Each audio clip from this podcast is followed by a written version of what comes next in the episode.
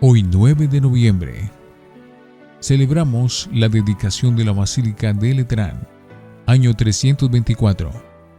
Basílica significa Casa del Rey. En la Iglesia Católica se le da el nombre de basílica a ciertos templos más famosos que los demás. Solamente se puede llamar basílica a aquellos templos a los cuales el sumo pontífice les concede ese honor especial. En cada país hay algunos. Historia. La primera basílica que hubo en la religión católica fue la de Letrán, cuya consagración celebramos en este día. Era un palacio que pertenecía a una familia que llevaba ese nombre, Letrán.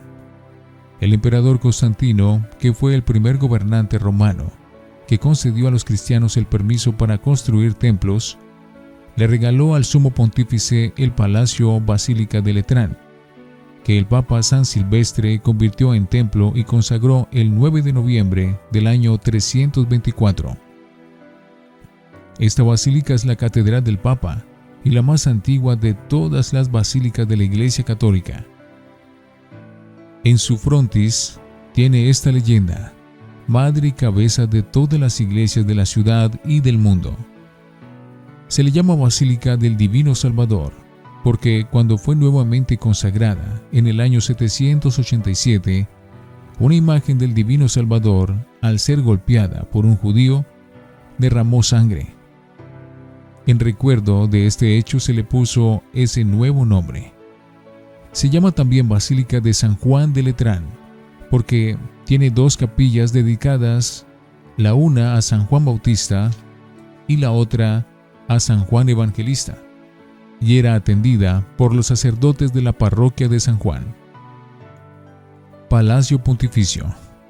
Durante mil años, desde el año 324 hasta el 1400, época en que los papas se fueron a vivir a Aviñón, en Francia, la casa contigua de la basílica y que se llamó Palacio de Letrán fue la residencia de los pontífices y allí se celebraron cinco concilios o reuniones de los obispos de todo el mundo.